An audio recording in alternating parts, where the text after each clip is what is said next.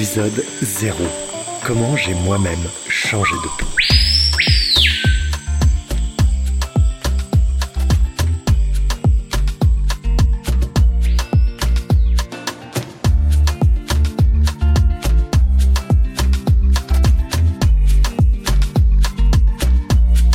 Soyez toutes et tous les bienvenus à l'écoute de cette nouvelle émission. Tout d'abord, je tenais à vous remercier de prendre du temps pour être ici en cet instant même attentive et attentif à tout ce qui va vous être raconté pendant cette belle aventure humaine.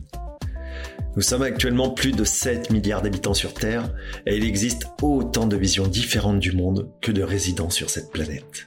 Rappelez-vous que chacun d'entre nous est unique et que toutes les vies sont extraordinaires, même celles qui semblent des plus banales en apparence.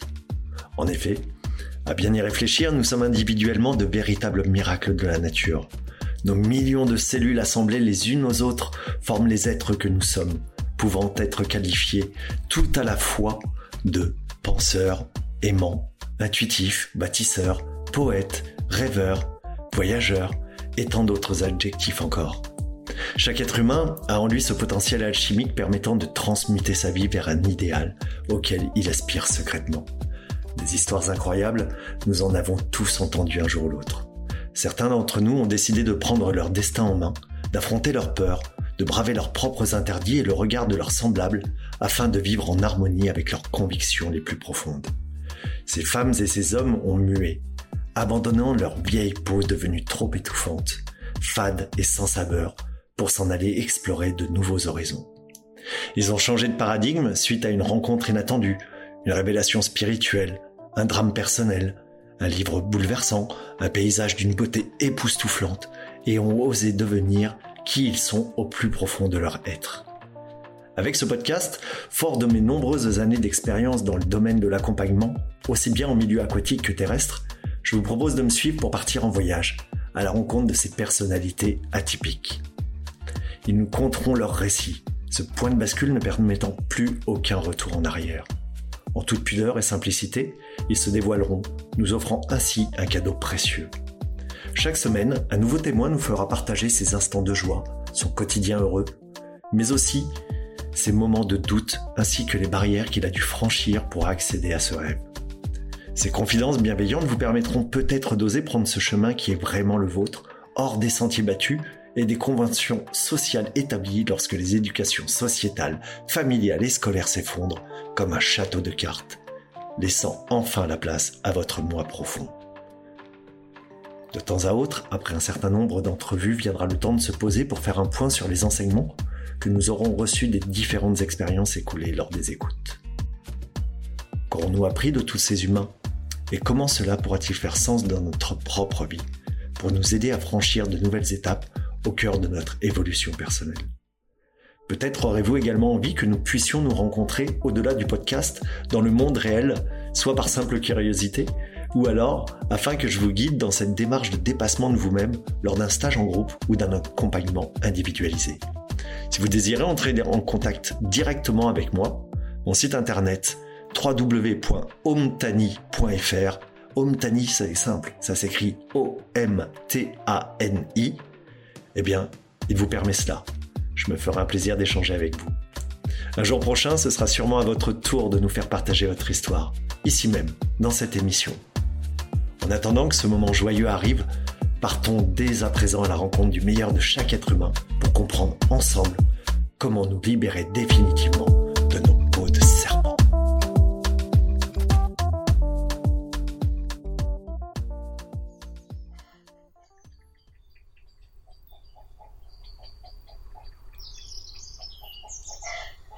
Dans cet épisode 0, il me semble important que je me présente auprès de vous, chères auditrices et auditeurs, afin que vous compreniez comment j'en suis arrivé là et pourquoi j'ai envie de partager avec vous toutes ces histoires de vie incroyables.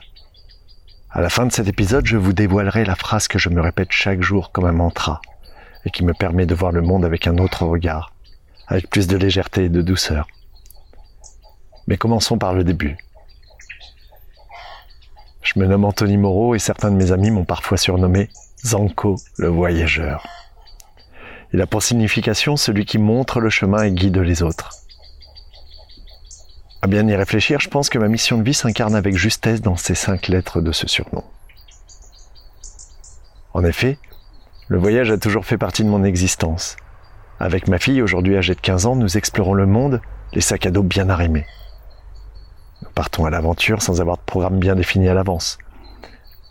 Cela laisse la place à l'improvisation, à la découverte de paysages extraordinaires et de personnages atypiques. La Grèce, le Pérou, la Tanzanie, la Guyane font partie de ces expériences de vie inoubliables. Dès que je peux, ce que j'aime aussi, c'est me laisser porter par le courant d'une rivière en nageant, ou de m'immerger au sein d'une forêt près de chez moi. En fait, je suis passionné par la nature depuis mon plus jeune âge et j'ai passé une bonne partie de mon enfance à observer les animaux et les végétaux dans le jardin de mes parents. À l'âge de 9 ans, par exemple, j'ai élevé des têtards et autres œufs d'insectes dans des bocaux, attendant patiemment leur métamorphose avant de les relâcher dans leur milieu naturel. Bon, comment dire, j'avoue qu'il m'est aussi arrivé de déposer une mouche directement dans la toile d'une araignée pour observer le combat perdu d'avance par la pauvre bête ailée. Une chose est certaine, je n'en suis pas très fier et je ne le ferai plus. J'ai toujours eu la curiosité de comprendre l'évolution permanente du monde dans lequel je vis. En contemplant la faune et la flore, j'en ai appris bien davantage sur le comportement et les agissements de l'espèce humaine qu'à l'aide de n'importe quel livre. J'ai aussi compris assez jeune que la vie est précieuse et que nous devons toujours la respecter, peu importe la taille, la forme ou l'aspect sous lesquels elle se présente je n'ai pas le sentiment aujourd'hui d'être euh, au-dessus de toutes ces espèces vivantes. Je me trouve à leur égal. Enfin, c'est comme ça que j'aime voir la vie. Ça me va bien. À l'âge de 14 ans, mes parents divorcent. C'est un choc frontal. Je me coupe alors de cette vie de famille chaotique en explorant de nouvelles voies.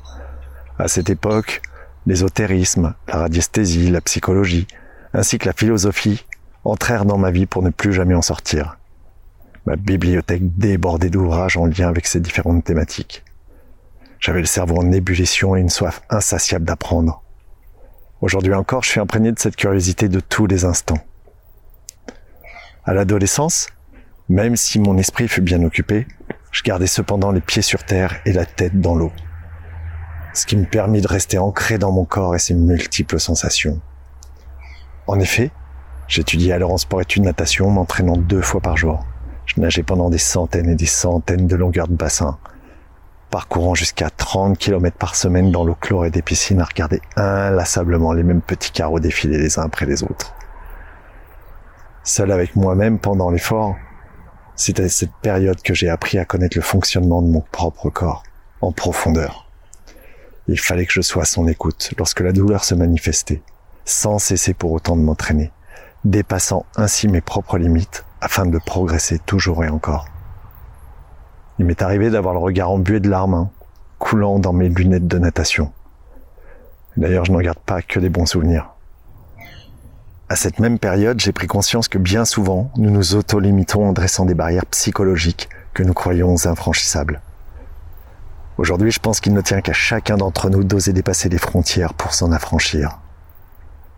Plus tard, après un baccalauréat option physique-chimie en poche, j'approfondissais mes connaissances du milieu aquatique en passant mon brevet d'état d'éducateur sportif en natation. Un long, long, long terme pour désigner le diplôme de maître nageur qui me permit d'allier ma passion de l'eau à la transmission de mon savoir.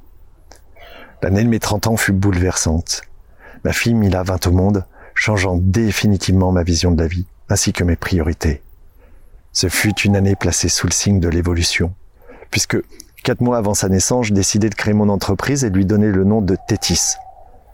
Tétis, c'était le nom d'une déesse des océans.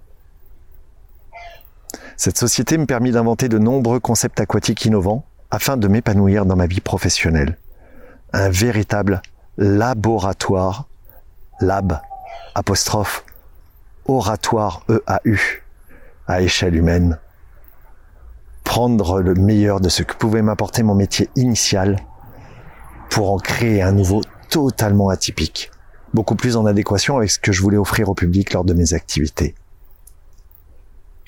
Cela fait maintenant 16 ans que ma société existe. Il y a de cela un peu plus de 3 ans, alors que je présentais mes stages d'aquaphobie lors d'un salon professionnel dédié au bien-être, j'ai fait une rencontre qui allait changer ma vie. Tout ce que j'avais mis de côté, en lien avec ma spiritualité venait de refaire surface en quelques minutes. Il est vrai qu'à 40 ans passés, il était plus facile pour moi d'assumer le fait de ne pas être dans la norme.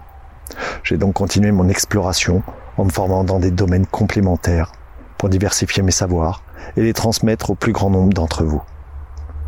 La sylvothérapie, la radiesthésie, les stages de survie, le jeu du Tao, les cérémonies du cacao sacré en sont quelques exemples.